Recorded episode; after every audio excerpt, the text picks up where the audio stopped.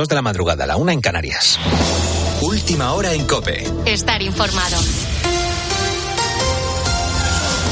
El total de ocupados en España supera por primera vez en la historia los 21 millones de personas. Juan Andrés Ruber, buenas noches, buenas ¿Qué, ¿Qué tal? Buenas noches, Carlos. Los datos de la encuesta de la población activa nos dejan la tasa de paro en su valor más bajo desde el 2008. Es una buena noticia, teniendo en cuenta que estamos inmersos en pleno verano, momento en que se generan también nuevos puestos de trabajo. Esa es la noticia económica buena que nos ha dejado este jueves, pero la mala es que nuestras hipotecas van a ser más caras. El motivo, pues que el Banco Central Europeo ha subido los tipos eh, de interés en un cuarto de punto. Eso significa que el Euribor, el principal indicador al que se fijan nuestras hipotecas, va a seguir aumentando. En COPE eh, nos estamos preguntando cuál es ahora la mejor opción para pedir un crédito hipotecario, si el fijo, el variable o el mixto. Bueno, pues no hay una fórmula perfecta. Todo depende de las condiciones de cada uno. En la linterna de COPE ha estado Leandro Escobar, que es experto inmobiliario y profesor de economía en ICADE.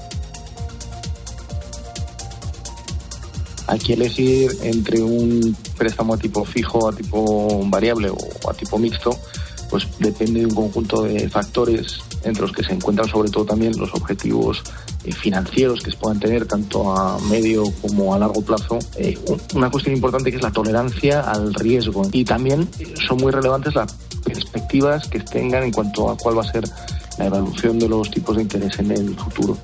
Este viernes eh, vamos a volver a hablar y mucho de economía. Estaremos muy pendientes de dos datos económicos. Vamos con el primero, el IPC adelantado de julio. El mes anterior terminó con una tasa del 1,9%, la cifra más baja desde abril de 2021. ¿Qué nos espera en las próximas horas? Pablo Fernández, buenas noches. Buenas noches, Juan Andrés. A partir de las 9 de la mañana conoceremos estos datos. Salvo sorpresa, estos meses nos habrán dejado un crecimiento económico de más de medio punto, concretamente de seis décimas, según las previsiones del Banco de España. En el mismo es el mismo crecimiento que nos dejó el primer trimestre debido a dos razones, el incremento de las exportaciones y la inversión, pero el consumo de los hogares siguió debilitándose. Aún así, España consiguió recuperar niveles de PIB previos a la pandemia, aunque habríamos sido los últimos de la Unión Europea en conseguirlo. Además, sigue habiendo una brecha importante con respecto a la media de la eurozona y ojo, porque para la segunda mitad de año se espera una ralentización de la economía. Y el segundo dato que conoceremos este viernes en cuanto es cuánto ha crecido la actividad económica en el segundo trimestre del año, el que corresponde a los meses de abril, mayo y junio. Se espera que ese dato sea positivo por el empujón del turismo. Con la fuerza de ABC. Cope, estar informado. Y un apunte sobre la salud de los presos en las cárceles españolas. Los responsables de las prisiones temen brotes de tuberculosis y de otras enfermedades ante la falta de médicos. Piden incentivar al sector para tener más profesionales sanitarios en esos centros penitenciarios. Informa Chavilaso. Más de un 70% de los presos han tenido problemas con la drogadicción, algo que tienen que tratar específicamente en las prisiones. Pero esto no significa que la salud de los internos sea mala. Nos lo cuenta José Joaquín Antón, presidente de la Sociedad Española de Sanidad Penitenciaria. Llevamos 20 años diciéndoles, señores, esto va a pasar, esto va a ocurrir, esto va a llegar y, a pesar de eso nadie ha puesto ningún nada para, para que esto no llegue a ocurrir y no, y no, y no lleguemos a la situación en la que estamos. Denuncian diferencias entre comunidades autónomas. Las condiciones de los presos de las regiones que sí tienen transferidas las competencias en sanidad penitenciaria, es decir, Cataluña, País Vasco y Navarra, son mejores que las de aquellos internos que están en regiones donde no tienen esas competencias. Tienes más información en nuestra página web en cope.es. Sigues ahora en la noche de Cope. Cope, estar informado.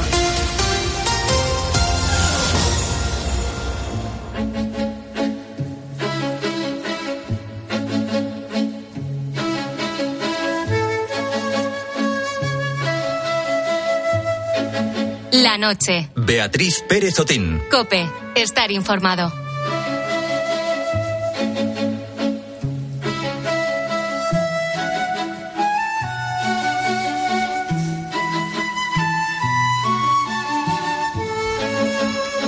Entre la costa de Tarifa y la playa de Dalia, en Marruecos, hay exactamente 16 kilómetros y 100 metros. Es lo que conocemos como el estrecho de Gibraltar y Charo ha tardado 6 horas y 23 minutos en cruzarlo a nado. Es todo un logro, ya que, bueno, Charo es, se ha convertido en la mujer más longeva en hacerlo, porque Charo tiene 77 años. Todo comenzó Como un reto, los amigos del club de natación animaron a Charo a completar la travesía. Ellos ya la habían realizado años atrás y su entusiasmo la contagió, pero claro, la preparación no fue nada fácil. Aprovechar el dinamismo, el movimiento del agua del mar, esos elementos. Eso lo hemos trabajado de manera que los dos últimos meses, para que veas más o menos la media de trabajo, he nadado una media de unos 30.000 metros a la semana. Trabajar mucho y cuidarse. Esa es la clave. El reto lo considera el más grande de su vida y lo hizo el pasado 18 de julio. Lo hizo con neopreno porque se pasa mucho frío con tanto tiempo en el agua. El mérito de Charo es que además empezó a nadar pues, bastante mayor, con 50 años, porque necesitaba rehabilitación tras sufrir un accidente de coche, accidente que le cambió la vida, porque a partir de ahí empezó a hacer muchísimo deporte, tanto que a los 69 años se montó por primera vez en una bici para poder participar en un triatlón. Para Charo, aunque lo conoció tarde, el mar se ha convertido en su medio. A mí lo que me gusta de nadar en el mar es que tienes que nadar acompañándole al mar. Es decir, en piscina nada en plano. 50 o 25 metros, para atrás, para adelante, para atrás, para adelante, pum, no hay novedades. El mar es un mundo. Durante el reto, Charo preparaba cada 45, paraba cada 45 minutos para recibir habituallamiento. Su entrenadora siempre estuvo ahí para motivarla y para aconsejarla en todo lo que pudiese. Charo ha contado que durante la travesía la corriente se volvía en su contra y por cada brazada que avanzaba retrocedía dos. Y eso le hizo estar a punto de abandonar el reto se me puso de sur a norte, de manera que yo la salida de mi travesía la hice de norte a sur y delante tenía una pared. O sea, yo estaba nadando y tenía la sensación de que era una pared que, que tenía, o sea, estaba nadando en duro. Después de más de seis horas de lucha contra el mar, las horas y también el cansancio, brazada a brazada, Charo consiguió llegar a Marruecos, un reto durísimo que ha conseguido a sus 77 años.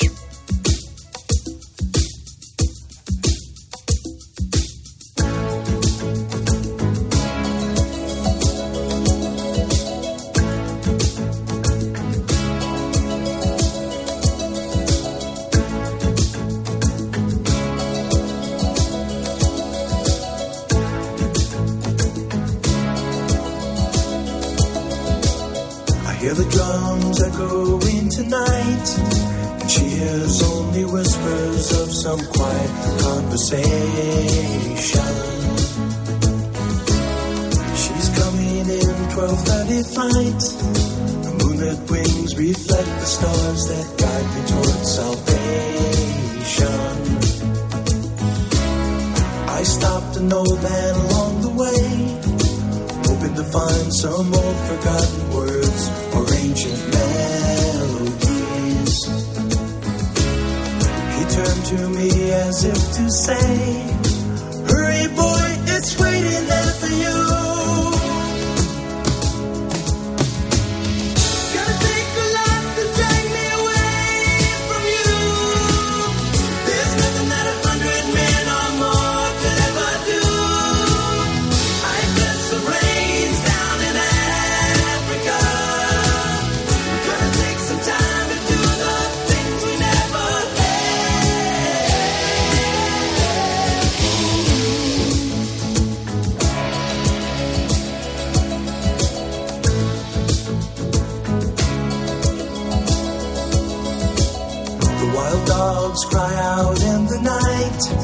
As they grow restless, longing for some solitary company. I know that I must do what's right. Sure as Kilimanjaro rises like Olympus above the Serengeti. I seek to cure what's deep inside, frightened of this thing that I've become.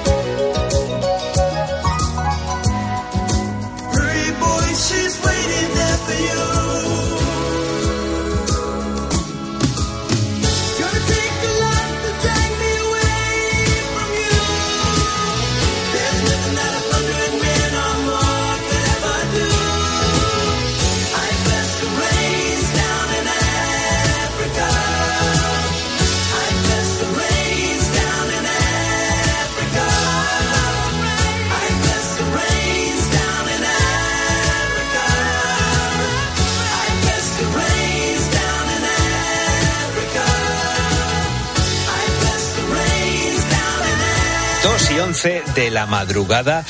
Estaba esperando para que justo coincidieran y darte la hora en punto en la noche de Cope. Ya sabes que somos muy exactos y muy exquisitos con toda la información hasta las horas que te damos en punto. Esta noche tenemos una cita con nuestro coach David Cicuéndez. Vamos a hablar con él de un síndrome que puede ocurrirse, que puede, se puede dar, puede ocurrir en las parejas, sobre todo que puede dificultar la convivencia y que tiene que ver con las exparejas. Se llama El síndrome de Rebeca y el título se lo pusieron por una película de Alfred Hitchcock. Pero antes de terminar, quiero responder a una pregunta más. Si es algo que yo puedo contestar, eh, lo haré encantado. Diga, ¿cómo era Rebeca en realidad? Creo. Creo que era la criatura más hermosa que he visto.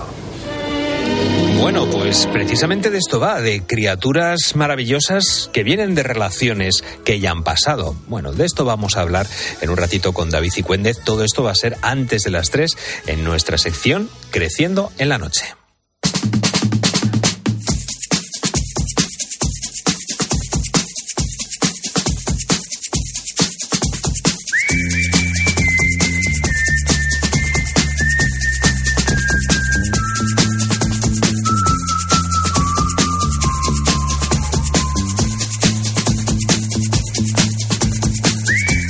Mejor tú vas por la carretera cuando estás en la operación salida cantando, silbando esta canción de Peter Bjorn y de repente te encuentras con un atascazo y se te quitan las ganas de silbar y de todo. Raúl Liñares, buenas noches. Buenas noches, Carlos. Ganas de silbar tenía yo ahora, tío. Estuve a nada de, ¿Ah, sí? de silbarte aquí al micrófono. Bueno, pues, pues venga, vamos a silbar todos un poquito.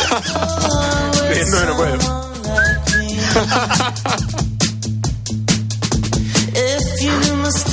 Va a silbar Peter. Ahora Bueno, no pues nada, pues ya silbaremos nosotros en otro Pero momento. lo que vamos a hacer nosotros es poner los audios de nuestros oyentes que nos están enviando al 661 20 15 12 y también con sus mensajes en redes sociales en arroba la noche de cope en Twitter y Facebook respondiendo a las preguntas de si eran los que salían a primera o última hora en sus viajes o cuál ha sido su mayor atasco en el que han estado y también consejos para circular por la carretera.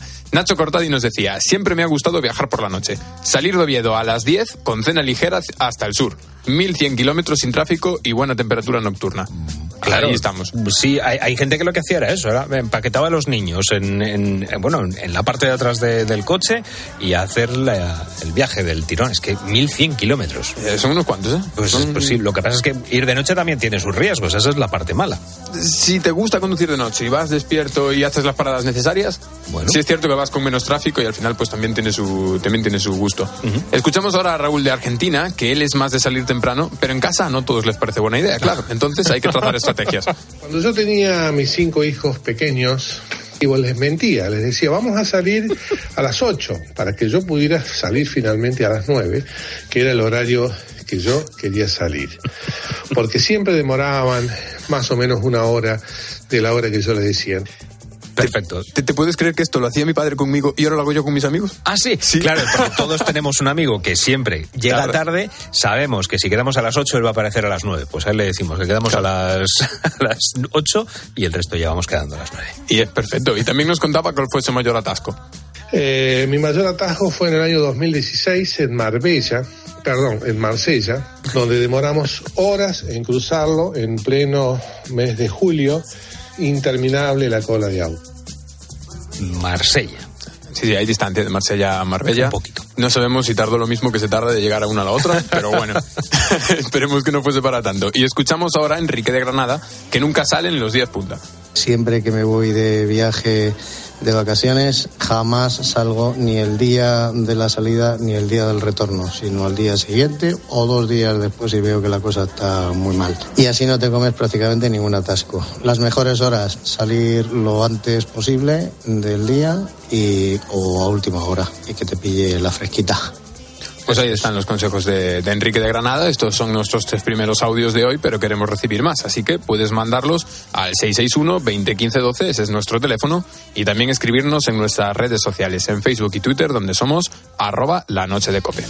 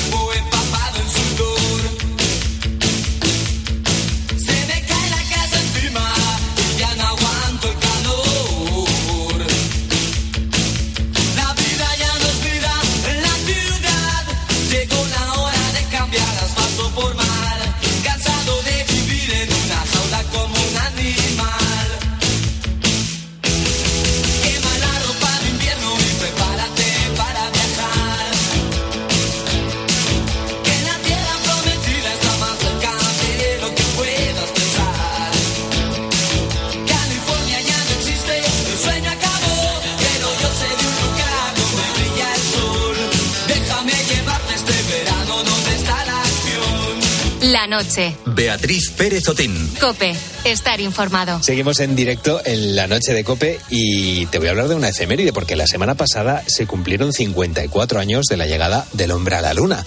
Neil Armstrong, Michael Collins y Buzz Aldrin pisaron por primera vez la luna. Yo Claro, me imagino que serían muchísimas preguntas en ese momento, pero yo no sé si se preguntarían ¿A qué sabe la luna? Quienes sí se lo preguntan son los miles de niños que han leído este cuento infantil que no solo es libro, sino que también es canción.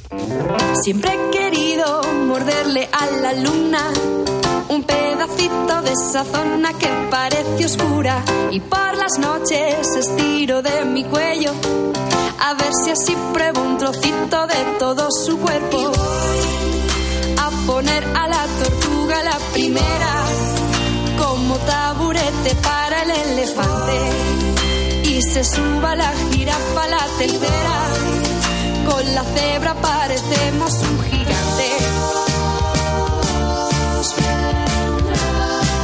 A ayudarme con una torre a llegar. El sabor de este astro singular.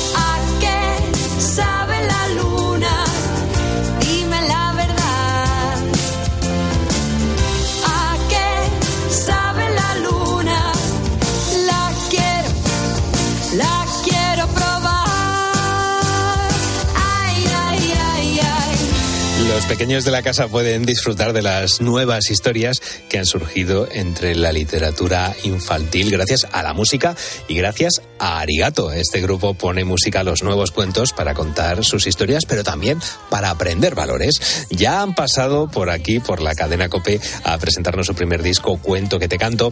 Y eh, ojo, porque en unas horitas van a estar presentando en la sala Galileo Galilei el videoclip de este single que estamos escuchando, ¿A qué sabe la luna? Es sin duda una propuesta muy original que está teniendo mucho éxito entre los peques de la casa y además el grupo está compuesto por tres músicos, pero que también son educadores y padres. Ellos son Miguel Domingo, Óscar Fernández e Iciar Ibarra, colaboradora de la Noche de Cope. ¿Qué tal estáis, queridos? ¿Cómo estáis? Muy bien. Contigo genial. Buenas noches. Hola, Óscar. A Óscar le tenemos por, por WhatsApp que, que estás liado. Pero si cierro los ojos estoy como presente. Bueno, la primera pregunta se la hago, se la hago a Iciar, que, agradecemos que venga en, época de, de vacaciones aquí a la, a la noche de COPE. Eh, claro, eh, la primera pregunta que te quiero hacer es ¿Cómo está siendo la acogida del disco Cuento que te canto? Que lleváis ya un año con él funcionando. Eh, ¿Qué impresión os está dando la gente que va a vuestros conciertos? Pues mira, te puedo contar una cosa que a mí me, me, me sulibella y a la vez me encanta y por otro lado no sé si me espanta y es que ahora las familias que han ido comprando el disco me dicen que miden los viajes en cuántas veces suena el disco de Arigato porque algo que tiene la infancia es que es capaz de oír pero y repetir y repetir y que no se cansen, ¿no? Entonces, que me digan eso, yo creo que es el mejor piropo que nos pueden dar. Entonces, estamos súper, súper contentos con este disco de Arigato porque sirve para medir los viajes. Es, es una buena unidad de medida. Menos mal que es un, un disco de Arigato, porque si fuera uno de, de Alan Parsons o uno de, de Pink Floyd, hay veces que se pueden hacer eternos. Luego os pregunto por, por las influencias musicales, pero Miguel, yo te quiero preguntar, claro, eh, vosotros, o sea, eh, hacéis unas canciones que están inspiradas en cuentos infantiles. ¿Cómo elegís esos libros que vais a, a musicar? Yo no sé si, eh, pues bueno, vosotros, eh, eh, tanto Oscar como tú sois padres, yo no sé si eh, influyen los cuentos que les leéis a vuestros hijos o cómo elegís esas, esas canciones. Pues- Esas, esas canciones, mejor dicho, esos libros. Sí, influyen porque nuestros hijos, bueno, yo creo que sobre todo los años anteriores han estado todavía en la época de leer cuentos ilustrados infantiles, entonces vas leyendo y te vas quedando con ideas. Y yo creo que hay dos criterios. Eh, cuentos que nos gustan porque tienen mensajes, mensajes que nos gustan, eh, que enseñan algo, y cuentos que son una historia divertida, curiosa, graciosa o que nos apetece o que nos apetece contar. Y es verdad que ahora sí que hacemos, yo creo, una labor un poco más de investigación, de decir, mira este cuento, la historia puede molar. Eh, y ya no tanto por nuestros hijos que, claro, van creciendo y van dejando esa etapa un poco atrás, no todavía del todo, pero poco a poco se, se va viendo que va cambiando la vía de cómo escogemos los cuentos.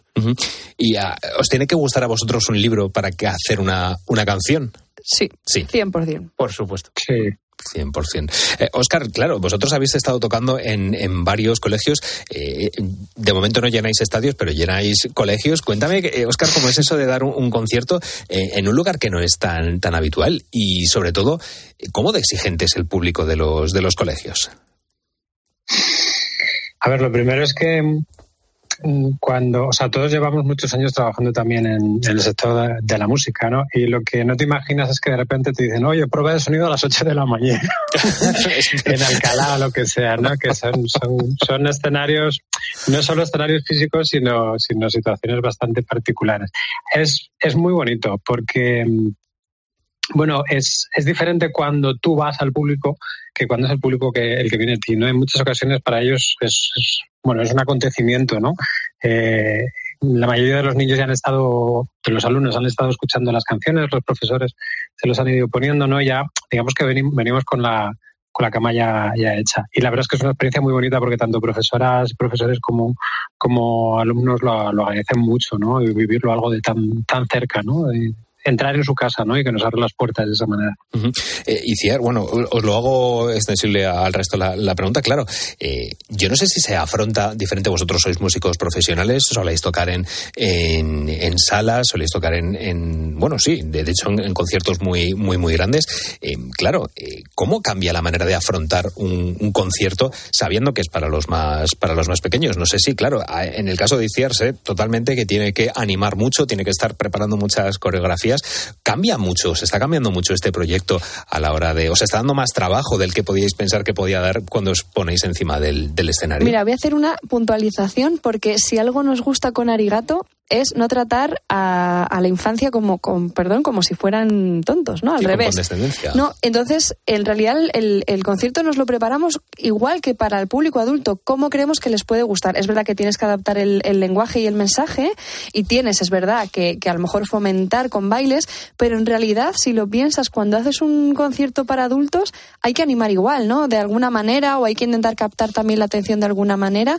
Entonces, es verdad que la atención a lo mejor infantil o la atención adulta no es igual, pero igual de currada tiene que estar, ¿no? Entonces afrontamos esto como también para las familias, porque no queremos que los padres eh, y las madres sean un ser completamente eh, inerte, que estén ahí como amebas, no, no, queremos que se lo pasen pirata, uh -huh. igual de bien que sus hijos, ¿no? Yo creo que eso, eh, Miguel, corrígeme si no lo ves así, yo creo que en general, en, en torno a la, eh, a la industria que va dirigida también a los pequeños, lo primero que se me viene a la cabeza, lógicamente, es Pixar, es decir, tus hijos van a ver una película, disfrutan viendo eh, cualquier película de Pixar, pero es que tú también y de hecho tú estás viendo cosas a lo mejor que, que tu hijo no está no está viendo.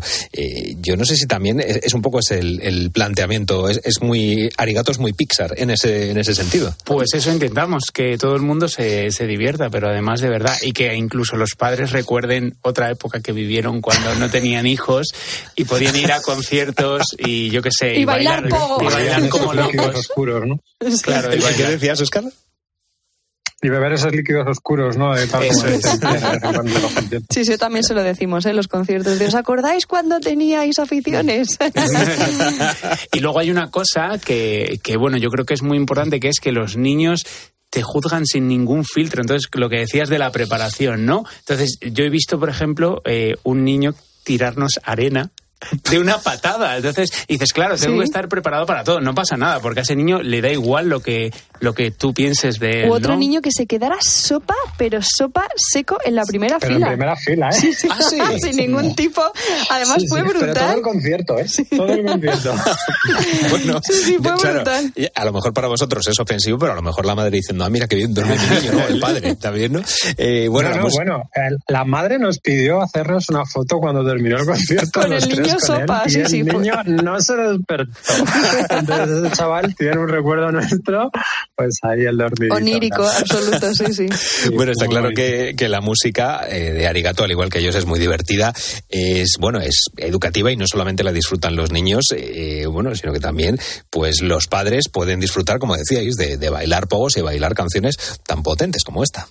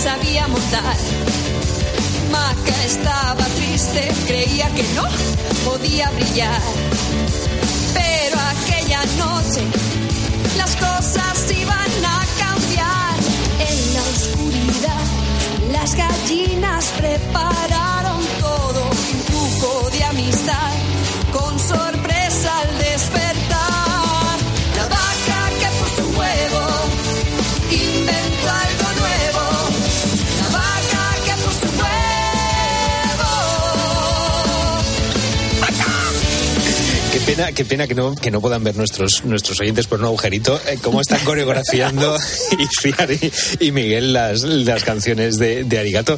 Eh, claro, vosotros eh, estamos hablando de que vais a presentar un videoclip en la sala Galileo el próximo sábado. Es que me, me bailan 29. 29, 29 de julio, sala Galileo A Galilei. las 8. 8 de la tarde. Me gustaría, claro, que me contarais, eh, pues bueno, el videoclip, no sé cómo eh, estábamos escuchando antes, el videoclip de A que sabe la luna.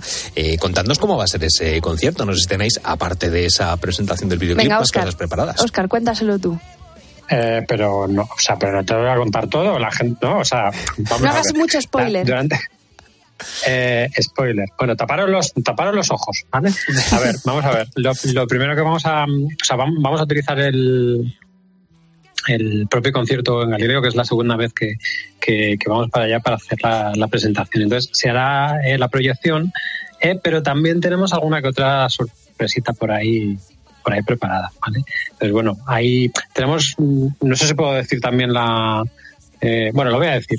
Tenemos, tenemos algo de merchandising nuevo, ¿vale? Tenemos una cosita Sí. muy... mm, ¿vale? Unas cositas que me parece que le van a gustar bastante a los, a, a los más pequeños y, y bueno, que además está muy relacionado precisamente con, con, con este videoclip, con este... eh, con este lanzamiento. No sé, ¿lo, lo decimos o no? ¿Hacemos el spoiler completo o no? Sí, porque lo hemos dicho antes en otra entrevista también, así que lo puedes contar, Oscar. Pues ya está, mira, hemos hecho unos peluches muy molones que están Ah. representando un poco todos estos animales de a qué sabe la luna, ¿no? Ah. Además, comprándolo tienes un tienes un acceso directo a lo que a lo, que a lo que llamamos amigatos VIP, ¿no? Es un, es un club donde, donde tienes a nosotros, a todos nuestros amigos lo llamamos amigatos, ¿no? Hombre, claro. O incluso a gente por la calle que no conocemos de nada, eh, amigato y tal, te responde y tal. Pero, pero bueno, la, la- la idea de Amigato es precisamente que obtengas eh, por la adquisición de, de ese peluche algo más, no una experiencia adicional, ¿no? Pues contenidos adicionales, eh, tienes el disco completo eh, y bueno, una serie de, de- de- de novedades y algunas cosillas que, que sí que lo voy a mantener en la spoiler, ¿vale? Estamos, eh, hay veces que se habla de- del disco libro, en este caso es disco peluche. Disco Luche, sí. Disco Es un disco luche. Es un Y disco luche, otro spoiler, vamos a hacer que, queridos búhos, nuestro querido Carlos Márquez va a participar en el concierto. Bueno, eso, eso, eso ve- veremos, veremos. Sí. Vaya encerrona, vaya encerrona. Hombre, es que si ahora no vas a quedar muy mal, pero sí, sí, va a venir a tocar la percusión que hay veces que nos ayuda. Bueno, en alguna, en alguna canción, alguna, a- algo haremos, a ver, a ver a qué se presta el concierto. Y otra cosa que no ha dicho Oscar también es que ya, aparte de tener amigatos, ya hemos decidido que los abuelos que vengan a ver el concierto son los amillayos. O sea, perdón, los arillayos. Los Así, sí. Amillayos. Bueno, Sí, así ya tenemos todo. es todo- están los believers y están los, los amigatos. Eh, ¿Estáis preparando, Isiar, eh, nuevos proyectos? Porque ya con este disco lleváis eh, funcionando cerca de un año, más, Más. de un año. Eh, yo no sé si hay nuevos libros que os hayan llamado la, la atención. Sí, sí, sí. De hecho, justo el verano, que es cuando tenemos más tiempo para dedicarlo justo al, al- al proceso creativo, eh, pues ahora estamos preparando, preparando canciones nuevas, porque aunque ha cambiado un poco el concepto y ya no se sacan discos y se sacan singles, pues sí, vamos a seguir sacando singles nuevos. Y además ya vamos, fíjate, esto es como el anuncio de la lotería, estamos preparando una canción para Navidad. Anda, bueno, es, es ahora cuando hay que ir trabajando en esas cosas. Efectivamente, así que nada, sí, sí, hemos ido eligiendo cuentos nuevos, eh, bien porque la temática nos ha gustado o porque nos han divertido, o incluso nuestros amigatos nos han dicho, mirad este cuento, y les hacemos Ah. caso a nuestros fans y también elegimos libros nuevos para canciones nuevas. Ujú. Eh, Miguel, te quiero preguntar, eh, vosotros, eh, bueno, y en el caso también de, de Oscar, eh, vosotros, ya digo, eh, bueno, en el caso de los tres, hacéis música para adultos, pero eh, es más sencillo componer, o sea, yo no sé si os ponéis en, eh, como pasa también cuando leemos un, un, cuento, yo no sé si vosotros cuando le leíais a, vuestros hijos o le leéis un, un, cuento a vuestros hijos, lo veis con la visión de un, de un niño o estáis viendo, porque quien lo ha escrito es un adulto y yo creo que tiene una intencionalidad, ¿no? Hay un mensaje eh, que el que está leyéndolo lo, lo recibe. Yo no sé si a la hora de componer estáis más del lado del niño o del lado del adulto compositor. Pues yo creo que un poco de los dos lados y que es difícil compensarlo desde tu visión de adulto y, y, y, conseguir una manera de sintetizar el cuento y que al niño lo entienda y, y, le, divierta y le entretenga. O sea, es, es muy complicado. A veces cuentos que son muy largos o que tienen mucha cosa que contar, uh -huh. pues sintetizarlo. Y yo creo pues que intentamos un poco los dos factores, precisamente porque nuestro público es todo el mundo, los niños claro. y los mayores pero creo que sí que, vamos, para mí es un reto muy creativo hacer estas canciones, un reto complicado, creo que de los más difíciles que he hecho en mi vida creativos, eh, y sobre todo que no se te vaya un poco la pinza eh, y tengas que decir, espera, espera, echa el freno, porque esto, eh, aunque les tratamos como lo que son los niños, personas muy inteligentes, pero bueno, por su edad hay cosas que, sí. que si no las dices de cierta manera, eh, no pueden llegar a entender. Entonces... Sí, como que intentamos que el mensaje sea comprensible por ellos, pero yo creo que la música les guste a los adultos. Es como ese equilibrio, ¿no? Porque si a los papás y a las mamás les gusta la música, van a llevar a los niños, ¿no? Entonces, bueno. Y Oscar, ¿tú qué opinas? A ver, antes has dicho que, eh, bueno, estaremos todos de acuerdo, ¿no? Que los valores son muy importantes para nosotros, ¿no? Eh, en las lecturas y en, en, los que queremos transmitir con nuestras canciones. Y al fin y al cabo los valores son valores y da igual que sea para, para un niño que para un adulto. De por sí los, son los mismos valores para todo el mundo. La única diferencia es que para, para, los peques y las peques, pues quizá en muchas ocasiones es la primera vez que se enfrentan a ese, a, a ese tipo de speech, ¿no? Es decir, que le están explicando en qué consisten los valores. Uh -huh. La diferencia es que a lo mejor a los adultos en muchas ocasiones se nos olvidan, ¿no? Por el camino, en algún momento nos perdemos. Y mola, creo que mola mucho que, que animemos a los padres, a los, a los, a mi, a, ¿cómo era? A que, a que vuelvan un poco a conectar con, con su yo niño, ¿no? Porque eh, esto es un cliché, es un cliché porque lo se dice mucho, ¿no? Volver a conectar con tu niño interior o tu niña interior. Sí. Pero, pero, pero es que, pero luego eh, no, no, no, profundizamos en ello. O sea, todo el mundo lo tenemos muy en cuenta y, y para mí eso lo único que significa es que, que, te dejes llevar por, por todo eso, ¿no? Que digas, oye, pues ahora mismo voy a bailar porque me da la gana, voy a cantar desafinando horrendamente, pero me da igual y me voy a desinhibir completamente y a disfrutar de, del momento, ¿no? Que eso es un poco como lo ven los, eh, los niños, ¿no? En, estas edades. Entonces, bueno, si componerlo, hay que tener en cuenta que el mensaje, obviamente, pues es lo de siempre. Dependiendo a quién lo vayas a transmitir, pues tienes que adecuar el lenguaje, pero pero el mensaje no cambia. Y en mi caso, por ejemplo, la de arreglos, ¿no? o sea, arreglos producción, la verdad que yo creo que nos da igual. O sea, quiero decir, es música y es música uh -huh. y se dirige a los niños. Y si nos gusta la canción, nos gusta y si y para adelante. Y da igual un poco al final el resto de los clichés.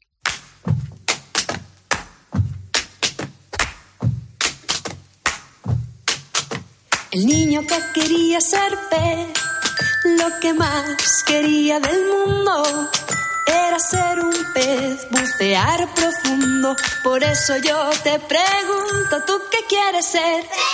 El niño que quería ser pez, lo que más quería del mundo era ser un pájaro, volar muy alto. Por eso yo te pregunto, ¿tú qué quieres ser?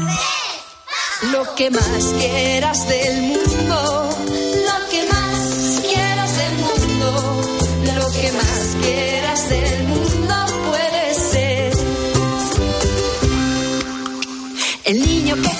la música de Arigato comprende el rock, el punk rock, como estábamos escuchando antes con eh, la vaca que puso un huevo, estamos escuchando el niño que quería ser un pez. Yo no sé si en Arigato descartáis por completo el reggaetón, por ejemplo, porque claro, no. es una es una de las de los estilos musicales eh, que más está pegando en la, en la juventud, el trap, el reggaetón. Yo se lo he propuesto a Miguel. Le he dicho, sí, Miguel, hay... quiero hacer un reggaetón, tío. ¿Ah? Sí, sí, sí, sí, ya, Oscar. Es que, ¿por qué no? Si son lenguajes musicales. Lo que me importa es el mensaje. A mí a veces lo que me asusta del reggaetón es el mensaje, mm. pero no la música. Entonces, bueno, mientras tenga un mensaje acorde con lo que estamos haciendo, con los valores, pues musicalmente, ¿por qué no? Eh, ¿Dónde pueden encontraros los que todavía no son amigatos? Vamos a recordar el concierto, vamos a recordar esas redes sociales y a ver si así, pues oye, hay mucha gente porque es un planazo de, de- de julio maravilloso. El que esté llegando de vacaciones, ¿qué hacemos ese día que llegamos? Y el que está a punto de irse, oye, planazo el que tenemos. Pues el sábado, lo más inmediato, el sábado 29 de julio a las 8 empezamos en la Sala Galileo. Es la presentación de nuestro videoclip A qué sabe la luna. En Madrid, importante, porque habrá otras salas Galileo Eso eh, es. lado del mundo, la sala Galileo Galilea en Madrid. Presentamos el videoclip A qué sabe la luna, un videoclip que hemos hecho muy especial y a- daremos un concierto con nuestras canciones basadas en libros y luego nos podéis encontrar en nuestra página web que aglutina muchísima información sobre nosotros, arigatomusica.es y en nuestras redes sociales también buscándonos por En Instagram. Arigato Música, Instagram, Facebook. YouTube. Pues 29 de julio. en Por la Madrid. calle, sí. si, si ya reconocen por la calle, ¿os ha pasado que os haya- alguien os reconozca por la Hombre, calle? y nos ha pasado que yo, por ejemplo, en las fotos de Arigato llevo dos moñetes y en algún concierto y con el pelo suelto y que me digan que soy una estafa, que no soy la cantante del grupo. Y el otro día en un concierto en Ávila vino un chico y dijo, era un concierto de jazz y dijo el tipo al final del concierto, ¿por qué no habéis tocado Las princesas también se tiran pedos? Que es una de nuestras canciones. Y, y tú estabas tocando con otra formación. Sí, sí, sí, sí, sí, estaba Oscar también y, y fue porque, bueno, porque habíamos coincidido en otra cosa de- que era de Arigato. Bueno, pues oye, ojalá, ojalá la gente os, os reconozca por, por Arigato, que es uno de los proyectos de música más, más chulos, ya digo, tanto para los pequeños como para los adultos, incluso para los ariyayos, estos nuevos amigos que tenemos. 29 de julio, Madrid, Sala Galileo Galilei, ahí podemos ver a Arigato, o lo que es lo mismo, Iciar Ibarra, Miguel Domingo y Oscar Fernández. Muchísimas gracias por venir una vez más a la noche de Cope. Carlos Márquez, eres muy molón. Muchas gracias. con las vallas para así cubrir todos sus colores se han tapado. Él me regresó, elefantes serios y callados es lo que encontró. Se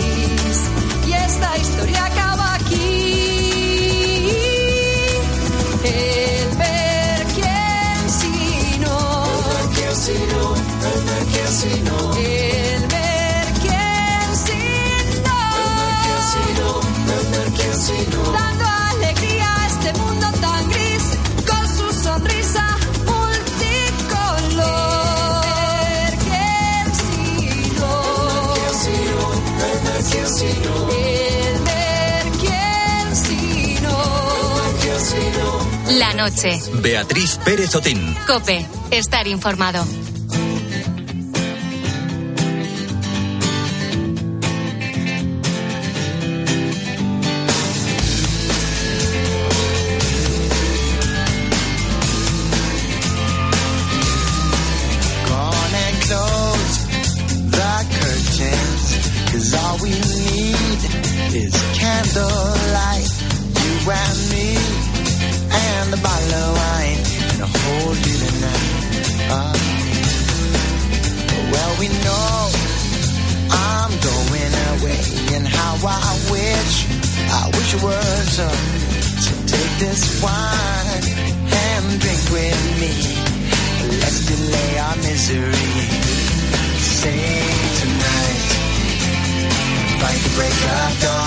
Estamos camino de las 3 de la madrugada y como sabes, como buen oyente de la noche de Cope, los viernes a esta hora abrimos el espacio Creciendo en la Noche.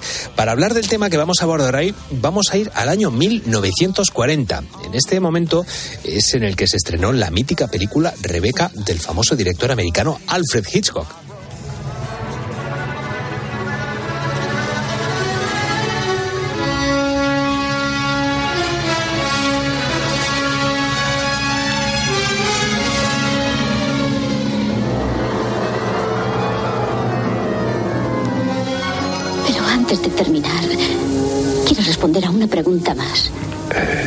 Es algo que yo puedo contestar, eh, lo haré encantado.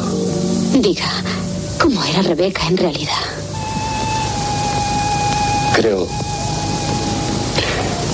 Creo que era la criatura más hermosa que he visto.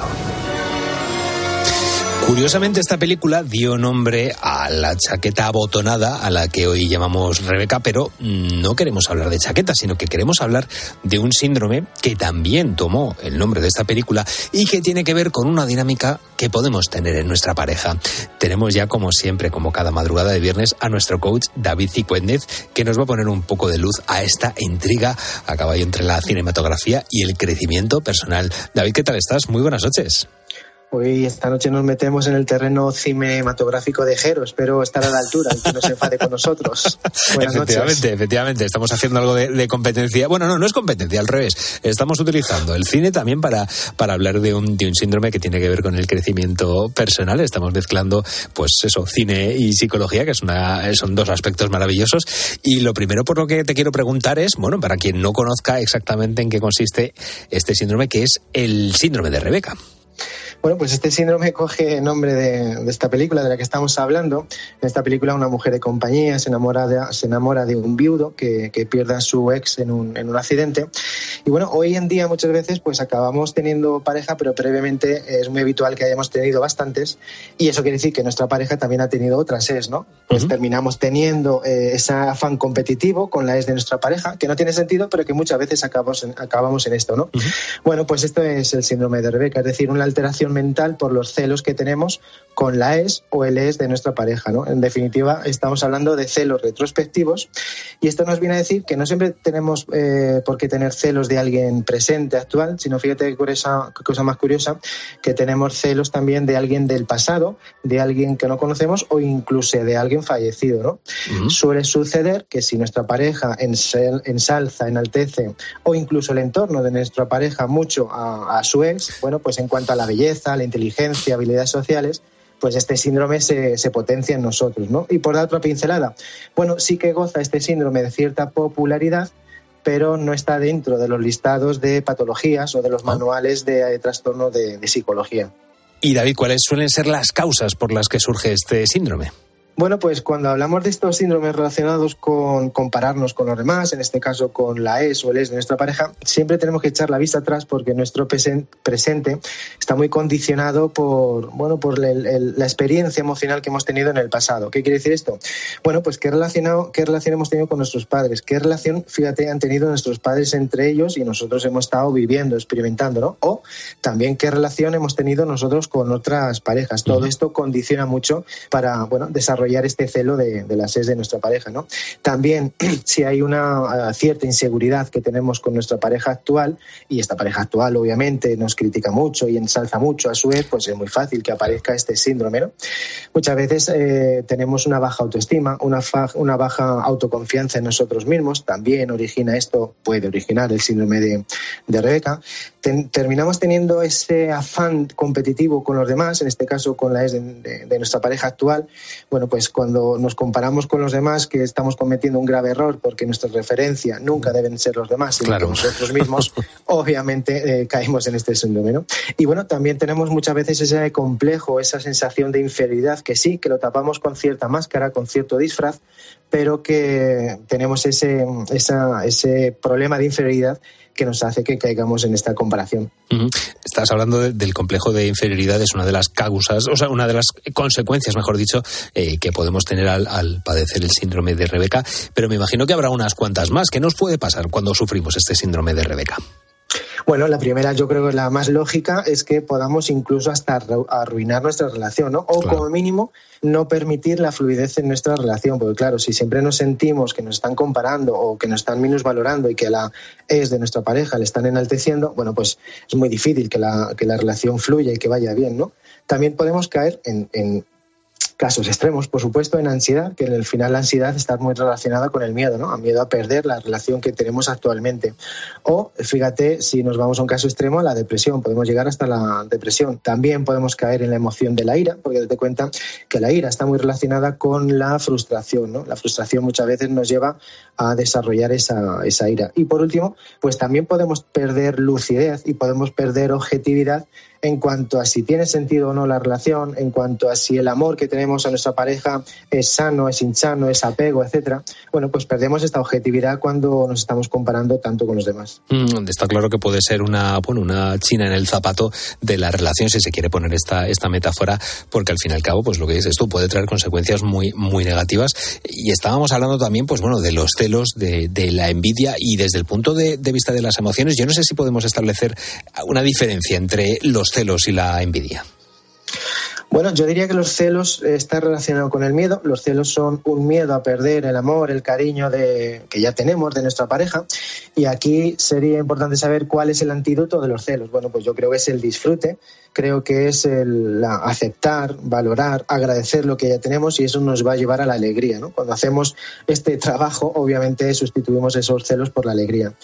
La envidia, ¿con qué está relacionado? Bueno, pues está relacionado con la rabia, la, con la ira. Eh, tenemos rabia por no tener lo que deseamos, por no tener lo que, lo que sí quisiéramos tener, ¿no?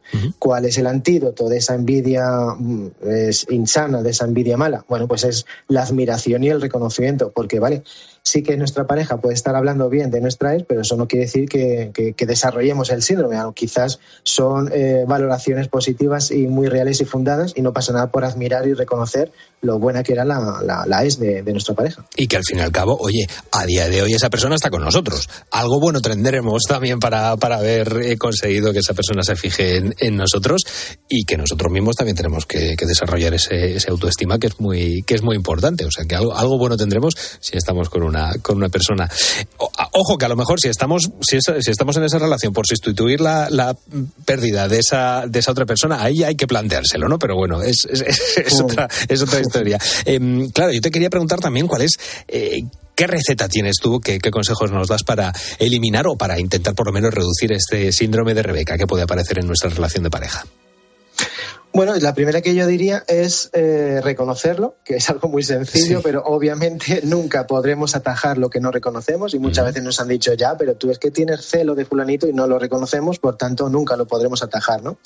Lo segundo, la clave que tú acabas de dar, aceptar que si nuestra pareja ha decidido estar con nosotros, obviamente nos tenemos que relajar. También hay que tener en cuenta que no solo tiene que manifestar amor, sino también demostrarlo, ¿no? Que haya un equilibrio entre manifestar y, y demostrar amor. Lo tercero que yo diría es trabajar la comunicación con nuestra pareja, sobre todo si esa pareja está muy obcecada, muy obsesionada o enaltece en exceso y desproporcionadamente a su ex. ¿no? También tenemos que comunicarlo porque recordemos que la comunicación es uno de los pilares de las relaciones de pareja. ¿no?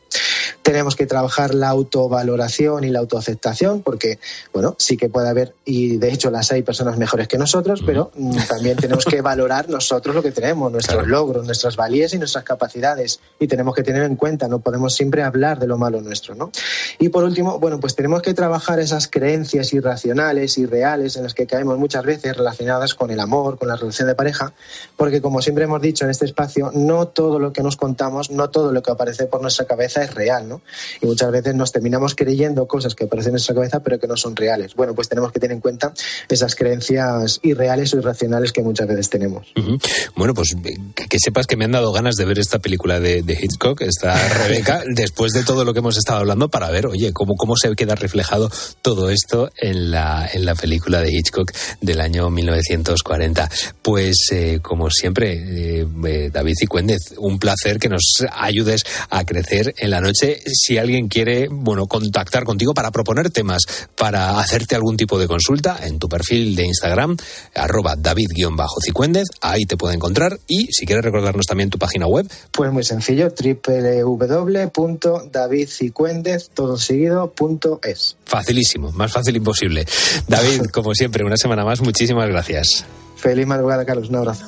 Y tú envía una postal, ya sabía que aquel día era el final. Tengo mucho más. Rojo, negro, paro, impar, por fin la suerte trae un as y un cristal para mirar y una pared para colgar. Siete caras sonriendo en una foto de carnet. Mis cuentos no hablaban de historias hechas de casualidad. Nadie me dijo que el destino daba esta oportunidad. Uno más uno son siete.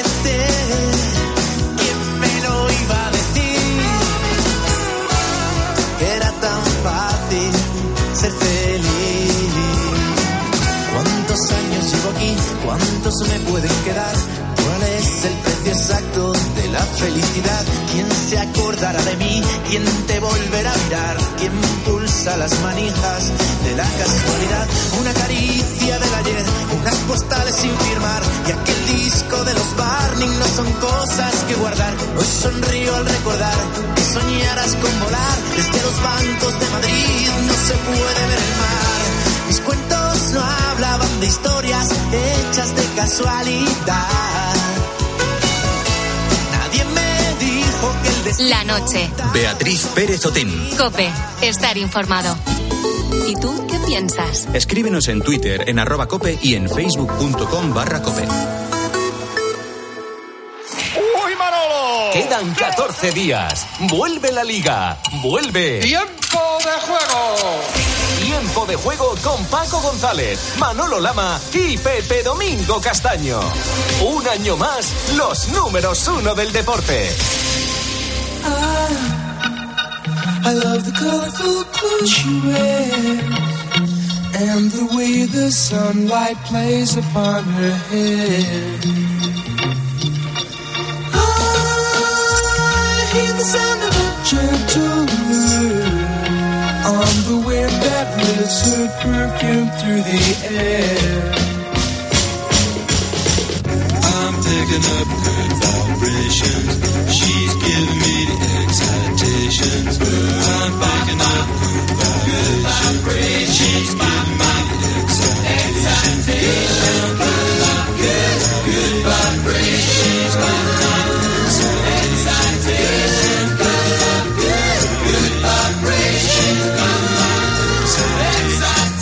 Seis minutos faltan para llegar a las 3 de la madrugada. Seguimos en la noche de Cope. Soy Carlos Márquez y en unos minutitos vamos a hablar en la noche de Cope con Mirella Cabañes. Desde que tenía solo siete años supo que en la vida nos pueden pasar cosas desagradables y trágicas, pero por suerte ella ha sabido surfear estos obstáculos, estos obstáculos en la vida. Y yo lo digo literalmente porque es campeona en la modalidad de surf adaptado. ¿Sabes qué es lo que más me gusta de llevar prótesis? Que dejo de ser dependiente. Que puedo eh, venir a la orilla sin muletas, que no hace falta que nadie me lleve la tabla, que puedo entrar y salir del agua yo sola y sobre todo que puedo ayudar a gente en el agua, que es lo que más me gusta. Mireia Cabañes es todo un ejemplo de superación y de energía y en un momentito vamos a charlar con ella aquí en la noche de Cope. Y esta madrugada contigo estamos hablando, pues bueno, de esos trucos que tienes en la operación salida, en la operación retorno, de esos atascos interminables que más de uno hemos cogido alguna vez en la vida. Y si tú que eres transportista y a esta hora de la madrugada nos estás escuchando, pues seguro que nos puedes dar pues más de un consejo y más de un testimonio. Raúl Liñares, cuéntanos. Muy buenas, Carlos. Pues Buenas mira, noches. Ellos están mandando su nota de voz al 661 20 15 12 y dejándonos su mensaje en redes sociales, que somos arroba la noche de COPE en Twitter y Facebook, respondiendo a las tres preguntas, ¿eh? Vamos a comenzar este tramo de oyente escuchando a Rafael Pérez, al camionero Sebas, que nos dice los kilómetros que se hace al año, cuidado. Wow. Y María de Lepe. Siempre a la primera hora para evitar inconvenientes y retrasos imprevistos. Y luego, ¿qué consejos? Ninguno en especial, por la sencilla razón de que las necesidades y la pericia del conductor y organización del viaje familiar son las más oportunas, pero como cada cual tendrá la suya, pues ¿para qué voy a decir yo? 150.000 kilómetros más hago ya al año y no me despeino. a conducir de noche. Entonces, eh, hay menos coches y yo me obligo a ir más despacio. Y otra cosa, cuando yo tengo que ir a un sitio, me tengo que desplazar y tengo que llegar a una hora fija, pues si el trayecto tardo dos horas, pues salgo dos horas antes. Supongo que quería decir dos horas y media así antes. Sí, me imagino. Eh, claro, pero vamos, que Sí, ¿no? Al final- Sí, luego nos decía que a ella le gusta salir con, vamos, con espacio, con calma para llegar siempre a, a la hora. Y ahora mira, vamos a escuchar a nuestros oyentes también, Carlos de Toledo, Manu de Zaragoza y Salva de Murcia. Me voy muy temprano, o sea, a lo mejor eh, yo llego de trabajar por la mañana temprano, me duermo, paso el día en casa y luego a lo mejor me voy a las 2, 3, 4 de la mañana y así evito los atajos y ese es el único consejo que puedo dar. Y luego a la vuelta eh, pues hago lo mismo, o me vengo un día antes o me vengo un día después. Procuro salir pronto por la mañana, que no me importa madrugar. Y ya si vuelvo, pues intento llegar, salgo por la tarde, tampoco muy tarde, muy tarde, para llegar a casa a una hora, a una hora decente. Pues, para llegar para cenar. ¿Y qué consejo le daré a la gente? Pues que descansen y en el momento que se cansen, que no se compliquen la vida, se salgan en la, en la primera área de servicio y descansen. Muy buen truco. Desde luego, mira, son muy previsores nuestros oyentes, ¿eh? les, Sí. gusta, les gusta ir con calma y como tiene que ser, claro que sí, con las paradas necesarias. José Antonio, caminero de Huelva, también nos decía, me paso muchas horas en la carretera. Si es por trabajo, salgo cuando me toca. Y si es por viaje personal, lo hago lo antes posible. Mi consejo para circular, tanto en verano como en invierno, es no tener tanta prisa y no querer llegar el primero. Y también el estar cambiando de carril constantemente. Es verdad, es verdad. Porque al final estás molestando al conductor que tienes al lado. Tienes Son- que pensar que no estás tú solo en la carretera. Son claro. maniobras que entrañan un riesgo. Lo que pasa es que a lo mejor quedarse detrás de un coche que va demasiado lento también puede ser un riesgo. Hay que ir vigilando. Desde luego. Y ahora vamos a escuchar al búho Ángel, que también ha querido mandarnos un mensaje. Pues el mayor atasco en el que me he visto envuelto fue concretamente en la ciudad de Sevilla. Tardé exactamente dos horas en cruzarla. Coincidió, claro, que era un 31 de agosto y allí había tráfico para dar y tomar. Y un calor impresionante, hacía cerca de 40 grados. Pues yo solamente mando un consejo, tranquilidad, poner musiquita y esperar ahí a, a lo que pase, tomárselo con mucha, mucha, mucha calma. Hubiera tardado menos si cruzaba en Calesa, en caballo por toda Sevilla. O en burro, como ayer, Andando, mira. eso es. Bueno, pues nuestros buitos pueden seguir mandando su nota de voz al 661 20 15 12 o escribiéndonos en nuestras redes sociales. En Facebook y Twitter somos arroba la noche de copia.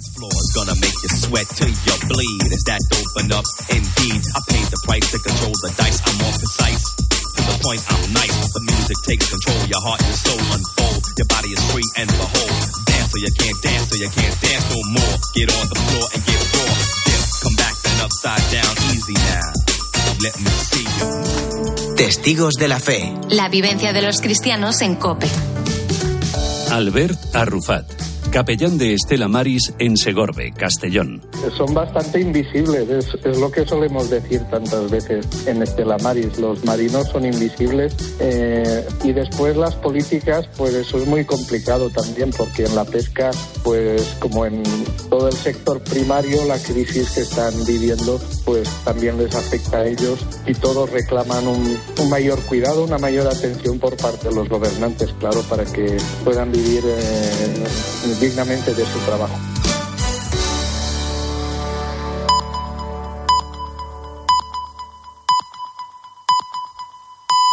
Llegamos a las